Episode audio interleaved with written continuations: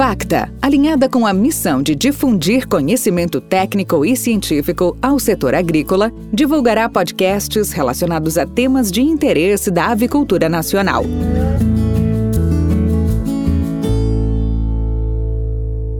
O podcast da, da Facta desta semana uh, vai ser um pouco diferente dos anteriores. Um, nós vamos ter aí um bate-papo né, com o Ricardo Santin, que é o presidente da ABPA, que é a Associação Brasileira de Proteína Animal, e o Ricardo Santin também é membro do Conselho Curador da FACTA. Uh, eu sou Ariel Mendes, o próximo presidente da, da FACTA, que é a Fundação Apinco de Ciência e Tecnologia Avícola. Nesse podcast de hoje, vamos falar um pouquinho sobre uh, os desafios para a avicultura no ano de 2020, que realmente foi um ano bastante desafiador para o nosso setor, e aí as perspectivas para 2021. Podcast da Facta. Ricardo, 2020 foi um ano realmente difícil, né? Fomos aí surpreendidos, era um ano que tinha uh, tudo para ser um ano excelente, né, para a avicultura e também para a suinocultura fomos aí surpreendidos, né, pelo Covid-19 em março, mas eu acho que uh, eu uh, lembro de uma reunião que nós tivemos no Palácio dos Bandeirantes logo no início de março, ou seja, no início da pandemia, para discutir lá com, com o secretário da Agricultura, o secretário do Meio Ambiente, o presidente da Invest São Paulo, o que fazer, o que o setor uh, deveria fazer. E naquela, naquela reunião nós propusemos trabalhar com protocolo. Até o pessoal falou, mas um protocolo, sim, a maneira de a gente lidar com isso vai ser ter um protocolo para realmente o setor não parar, porque o setor, os nossos setores produzem alimentos e não podem não pode interromper a produção. E eu acho que a gente estava, né, Ricardo, totalmente correto. A partir daquele momento, a BPA fez um protocolo e esse protocolo depois serviu de exemplo para outros setores, inclusive o setor industrial acabou entrando também por esse caminho. E a nível de mundo aí, a América Latina, por exemplo, praticamente adotou uh, como base o protocolo da ABPA. Então, Ricardo, um ano muito desafiador, mas eu acho que conseguimos superar. Você, como presidente da ABPA, esteve aí na linha de frente né, disso aí. Você teve um trabalho brilhante, eu diria, e fundamental, principalmente para convencer as autoridades que o nosso setor não podia parar, como realmente não parou. Então, Ricardo, por favor, comente um pouco sobre esse desafio inicial que tivemos em 2020. Sem dúvida, Ariel, e antes de mais nada, quero dizer que você só esqueceu de falar que além de, de, de, presidente da BPA e conselheiro curador da FACTA, eu sou um discípulo teu. O Ariel é um dos meus mestres nessa história. Eu entrei na BPA, ele como presidente da UBA, depois diretor da BPA, meu parceiro de primeira hora e amigo. Para mim é um prazer imenso estar nesse podcast contigo, Ariel, que tanto me ensinou e que tenho certeza vai me ajudar a continuar hoje como presidente no ano que vem da FACTA mas muito das tuas ideias foi aquilo que a gente colocou em prática. Você colocou bem. Esse protocolo ele serviu não só para a ALA, para a IPC e tudo mais, mas também mesmo para o próprio governo quando construiu a portaria interministerial número 19, né? Ali tiveram muitas bases daquilo e foi muito bom. A gente foi lá desde o primeiro momento, lembra que estávamos juntos nessa reunião que você citou, e fomos ao governo federal pedir ao presidente Bolsonaro que declarasse a essencialidade da nossa atividade. E a partir desse momento, com base naquelas expertises que tínhamos construídos juntos com você, Ariel, na BPA, da greve dos caminhoneiros, da carne fraca e tudo mais, a gente agiu através desse protocolo. Esse protocolo tem hoje mais de 250 páginas,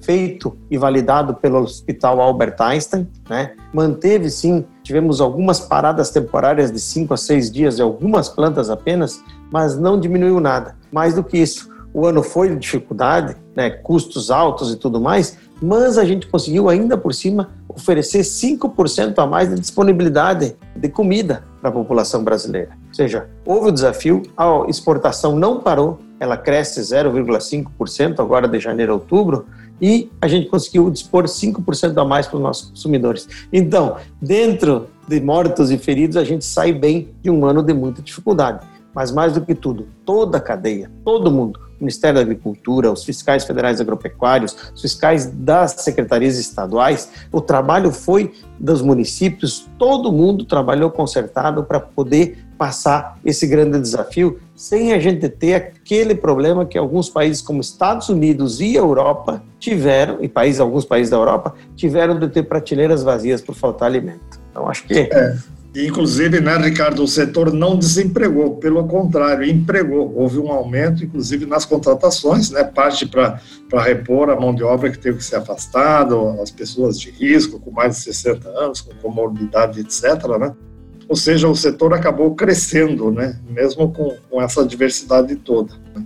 E também, eu acho que as exportações, né, Ricardo, ajudaram né, compensar um pouco uma pequena queda que teve no início, depois com o Corona Voucher isso aí acabou melhorando, o consumo no mercado interno, né? Mas eu acho que o setor acabou saindo com um saldo bem positivo em 2020. Sai, digamos assim, é, com dificuldades que foram passadas, a gente olha onde chegou, vê que foi uma trilha de sucesso. Agora, naturalmente, Saímos com um custo mais do que triplicado de produção por conta da Covid, a gente teve que aumentar o número de transportes, oferecer máscaras, face shields, anteparos de divisão, aumentar o número de desinfecções que tinha, né, a manter afastado mais de 20 mil uh, trabalhadores. Mas mesmo bem, você disse, aumentamos o nível de emprego, empregamos mais de 10 mil pessoas né, e conseguimos crescer. Hoje mesmo vimos o anúncio de mais 3 mil vagas em uma grande empresa do setor, que veio e manteve algumas uh, ah, políticas de incentivo ao emprego, como a desoneração da folha. Agora, lógico, o desafio não bastava a Covid, não bastava uma Covid internacional, com os mercados diminuindo, os restaurantes fechando, ainda tivemos esse trabalho, aumento especulativo do milho e do farelo de soja, que é outro desafio imenso para o setor durante esse ano e especialmente agora, que vai acabar levando uma ceia de Natal mais cara para todo mundo, porque aumentou o custo do Covid, aumentou o custo do milho, o milho e do farelo de soja, e aí não tem como você não ter um repasse para o produto final. E realmente, né, Ricardo, é uma crise bem atípica, né, porque aparentemente tem milho disponível, né, existe um pouco de, de, especulação e não temos muito como resolver esse problema, né? Então não tem, como você disse, a não ser o recurso aí de repassar o, o preço, né? Porque uh, milho aí a 80 reais a gente jamais tinha visto isso e nem imaginado que ia chegar até 90 reais em alguns estados, aí, no caso do Rio Grande do Sul, por exemplo. Mas acho que agora essa espiral inflacionária especulativa já parou a gente vê que aqueles que estavam com algum desespero de procurar milho começaram a diminuir um pouco a sua própria produção, adaptaram para fazer sobrar mais o milho que eles já tinham e a própria, digamos, a estrutura, as pessoas acabam vendo que nós temos uma produção que ao final do ano vai ser maior do que foi no ano passado. Mesmo com a crise localizada de falta de água seca no Rio Grande do Sul, em uma parte de Santa Catarina e Paraná, o número da produção será maior. Quando olhamos o lado da exportação, a exportação de milho é menor do que foi no ano passado. Então você não tem fatores estruturais. A única coisa que tem é um aumento de produção que teve no mercado interno, na casa de 5%, e que aumentou um pouco mais o consumo de milho. Mas a ministra disse na reunião da BPA, tem milho, não vai faltar milho. Então esse é o ponto. Acho que agora a gente já passou desse, desse trabalho, mas sim, quando olhamos 2021, né, já enxergamos um ano que vai ser um ano de insumos mais caros, porque o dólar vai continuar em patamares elevados, vai ser fácil comprar milho no Brasil, e a gente então espera que o governo, inclusive, nos dê instrumentos de saber essas vendas antecipadas, para a gente poder comprar também antecipar a compra e manter o milho dentro do Brasil para transformar em proteína animal. É, eu acho, Ricardo, que essa demanda aí da BPA é extremamente importante que, que o Ministério da Agricultura e da Economia atendam essa, essa demanda, né? Não é difícil de fazer isso, realmente é fácil. É um instrumento que não, não mexe com o mercado, não, não não está se pedindo nada de contingenciar a exportação, não é nada disso, é apenas para o setor saber antecipadamente como que estão as exportações, o que, que já tem contratado, né, para não sermos aí surpreendidos. Mas, Ricardo, falando agora de exportação, eu acho que a gente teve a China, né, que foi um caso completamente fora até do esperado nas importações, no aumento das exportações para a China, principalmente né, de carne suína e carne, e carne bovina também. Né? Mas eh, tirando a China, uh, os outros mercados, como que ficaram em 2020 e qual é a perspectiva para 2021? Essa foi a surpresa positiva. A China, de fato, ela desbordou cresceu 120%, hoje já exportamos mais de 530 mil toneladas para a China somente nesse ano, agora de janeiro a outubro, mas deve chegar a superior de 600 mil em 2020, ou seja, a China é o grande comprador por causa da falta de carne suína e da peste suína africana. Mas os demais países também cresceram. Nós tivemos diminuições mais pontuais no caso da Arábia, dos Emirados Árabes Unidos da Europa por conta da diminuição do fluxo de turistas, que agora começa a retornar quando a, a, a pandemia começa a cair, ter mais, uh, digamos assim, fluxo de, de, de comércio. A gente chega, como falei antes, 0,5% de janeiro a outubro positivos de venda. E deve agora, nos próximos meses, nesse mês de novembro e dezembro, aumentar. Devemos chegar ao final do ano na casa de 1% a mais no nível de exportações. E a gente prevê que 2021 também continue nesse mesmo ritmo, porque devemos ter a retomada do turismo no, na, na Emirados, a retomada do turismo religioso para a Arábia, que só lá vai mais de 3 milhões de pessoas por ano para visitar a Meca, né? Aí você tem uma, uma, viagem de turismo aí na Ásia, essas coisas começam a funcionar de novo. Os restaurantes começam a reabrir na Europa. Lógico, agora eles estão vivendo uma segunda onda da Covid, mas a chegada da vacina deve normalizar a vida. Então a gente vê para 2021 uma velocidade melhor de retorno do Brasil do que os seus concorrentes. Nós não tivemos paradas e rupturas de produção a gente conseguiu manter as matrizes, conseguiu manter o processo produtivo girando, e isso vai nos dar velocidade de retorno quando a gente olha uma, uns Estados Unidos crescendo menos do que esperava em 2021 e uma Europa caindo a sua produção em 2021. Então a gente vê 2021 que deve ter um crescimento aí na casa de 2 a 3%, uma exportação entre 4 milhões e 300, 4 milhões e 350, né? E fechar esse ano muito próximo dos 4 milhões e 250 a 4,300, que serão, sim, dados muito positivos quando consideramos todo o panorama da pandemia. É, no caso da Europa, né, Ricardo, você tem, além de uma diminuição na produção que eles tiveram, agora, quando come, começando o inverno, né, lá o outono, com o aparecimento de casos de influenza aviária, né, então tivemos aí 268 já uh, casos de influenza aviária, Evidentemente que a maior parte disso, né, 255 em aves silvestres, isso teoricamente não deve ou não deveria afetar o mercado, né, mas já tivemos aí 12 casos em, em avicultura uh, comercial, isso em vários países ali da Europa, né, Alemanha, Reino Unido, Holanda, Irlanda. Então, uh, Agora chegou a temporada de inverno, vai chegar a temporada de inverno, temporada de influenza aviária. Isso deve afetar também um pouco das exportações da Europa, né, que alguns países ali né, da Europa né, acabam exportando também um pouco de carne de frango. Né?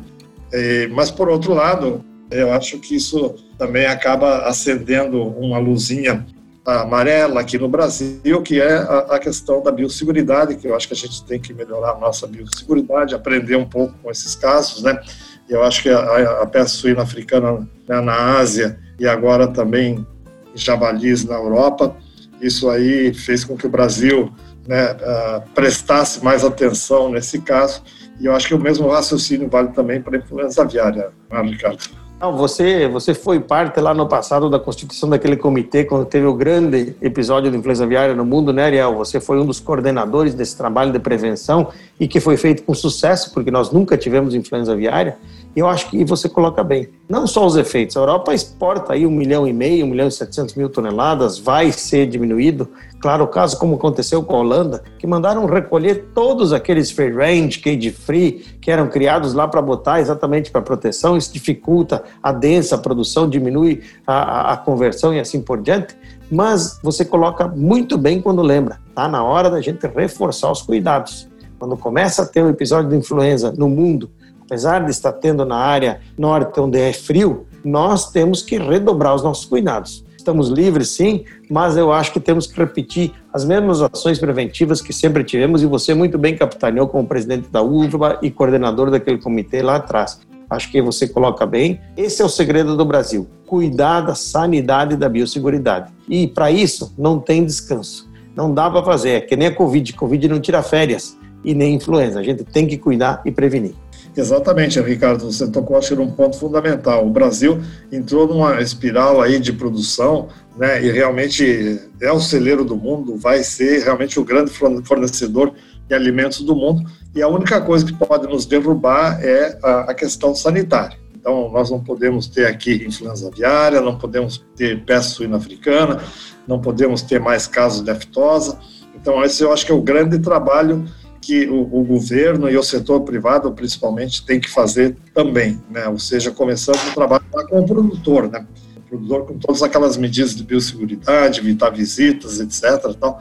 Então, acho que essa é a responsabilidade que a gente tem, que hoje é uma responsabilidade nossa, não só com o Brasil, mas com o mundo, né? Porque o Brasil é aí o maior fornecedor de carne de frango do mundo. Então a gente tem essa responsabilidade com aí uh, um bilhão, mais de um bilhão de pessoas, aí cerca de um bilhão e meio de pessoas no mundo. Você foi o coordenador e criador do grupo de especial de prevenção de influenza aviária na BPA que está lá ainda, hoje foi revitalizado, exatamente para o quê? Para chamar a atenção de todo mundo para os cuidados, para estar tá preparado. Nós, nós, eu e você, junto trabalhamos na compartimentalização, né, Ariel? Lá atrás, você foi quem coordenou a, a, o levantamento para as empresas implementarem os, os compartimentos aqui no Brasil, né? E é isso que temos que continuar a fazer: ter compartimentos prontos, ter documentos e, acima de tudo, ter cuidado, tá? Com bem preparado. Esperamos que não tenha. Bato na madeira, rezo, faço tudo, mas mais do que tudo, temos que trabalhar para evitar essa que seria um desastre para nós se a gente viesse a ter influenza aviária no Brasil. É, Ricardo, e como é uma, uma, doença transfronteiriça, né? Uh, esse trabalho, você sabe muito bem, uh, foi uma proposta até do Turra, quando o presidente da BPA, que levou lá para a ALA, para que a gente fizesse aí um plano de contingência né, para a América Latina, principalmente aqui no Cone Sul. Esse trabalho, como se sabe, está sendo realizado né, pela ALA, que é a Associação Latino-Americana de Avicultura, junto com o IICA. Nós estamos trabalhando com o IICA, eu estou lá nesse grupo de trabalho, então, breve a gente vai ter um plano uh, regional, porque o plano de prevenção, de contingência, todos os países aqui da região têm praticamente. O que a gente quer ter é um plano regional, principalmente aqui na região sul, na região do Mercosul ou do Cone Sul, para que, na eventualidade de entrar influenza aviária em um dos países da região, uh, os outros, uh, que postura os outros devem tomar até começando pela questão comercial, de fechar, não fechar fronteiras, aquela coisa toda.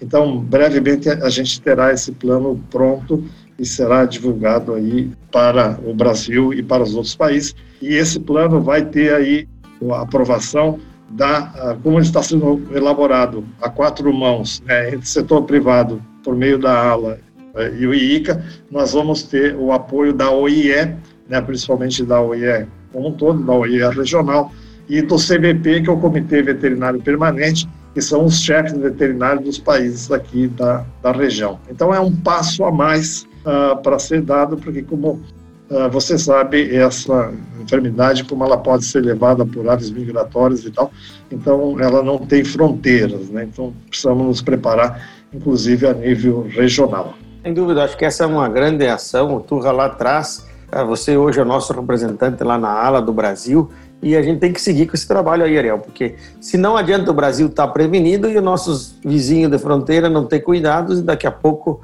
as aves transmitirem para cá. Então, essa é uma, uma, ação que temos que fazer e fico muito feliz de ouvir que está quase pronto o plano regional, porque é essa a ideia mesmo, que a gente comece a ter ações regionais do continente, porque quando olhamos o mapa do mundo, o lugar onde tem capacidade de produzir alimentos para o futuro nos próximos 30 anos, que tem que aumentar, dobrar a produção de alimentos, é na América Latina, não só no Brasil, mas todos os países da América, que tem água, sol, clima, terra para poder produzir. Então esse plano vem com muita, muito boa hora para a gente reforçar os cuidados e manter essa doença longe do nosso continente. É, inclusive, Ricardo, a gente tinha aí uma, uma, uma, previsão de realização de simulados binacionais. Inicialmente ia ser feito um simulado, estava programado para esse ano entre Argentina e Uruguai. Evidentemente, por conta da pandemia, isso teve que ser suspenso. Né? Depois, no segundo momento, a gente ia fazer um simulado Brasil e Paraguai, ou Brasil e Bolívia, que são países que têm uma fronteira grande né, com, com o Brasil. E, mas isso continua no, no radar. Né? É, é provável que esses simulados sejam feitos agora no início de 2021 de uma forma virtual para depois retomar a questão presencial. Então são, são acho que, Ricardo, atitudes aí que a gente tem com, que tomar, né, como setor privado, ajudar o governo nesses trabalhos de prevenção, ajudar o governo na questão mesmo de produção, porque o governo também tem a, a sua, o seu papel aí na questão regulatória, né, e na questão mesmo de, de um pouco de, de, não digo de controle de mercado, né, mas orientação para o mercado, então essa questão do milho e tal.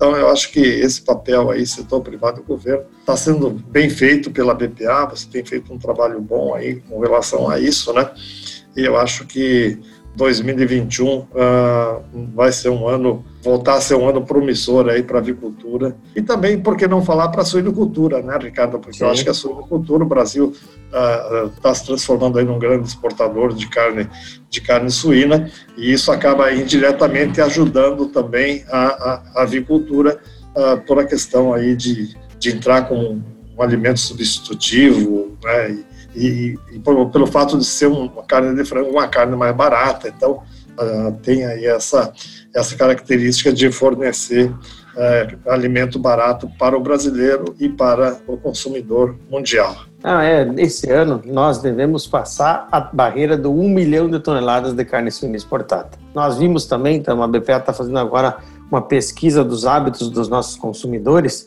para verificar qual foi as substituições realizadas durante esse ano de pandemia que eu entendo vai potencializar o consumo de carne de aves e de carne e de ovos. Claro, o suíno manteve seu mesmo nível de disponibilidade, o que aumentou a produção foi o que aumentou para a exportação, mas a gente vê também em 2021 um ano bom para suíno, não com tanto crescimento, que nem na casa de 40% das exportações que aconteceu nesse ano, mas deve seguir sim, deve ter abertura do mercado do Canadá, deve ter mercados novos, e nós, no caso do frango, esperamos que em 2021 voltemos a exportar para o México e as plantas que foram suspensas da Europa também voltem a exportar para lá. Mais importante de tudo, Ariel, é que a gente consegue ver um cenário positivo para todo o, o setor de avicultura, não só agora até o final do ano de 2020, mas para 2021, consolidando o frango como a principal proteína do brasileiro e também agora do mundo. Muito bem, Ricardo, o nosso tempo está chegando ao final. Eu gostaria aqui de te agradecer por essa conversa, uma conversa agradável e bem instrutiva e informativa, né, para não só para os produtores de aves e ovos, mas também para os consumidores brasileiros. Muito obrigado, Ricardo. Obrigado a você, Ariel. Para mim é um prazer imenso sempre falar com meu amigo querido e professor Ariel, presidente da FACTA e agora coordenando esses podcasts. Para mim é muito bom, estou sempre à disposição e fico à vontade aí de conversar com você e quando precisar de mim, conte comigo. Um grande abraço a todos, que Deus proteja todas as famílias. Ok, muito bem, Ricardo. Obrigado.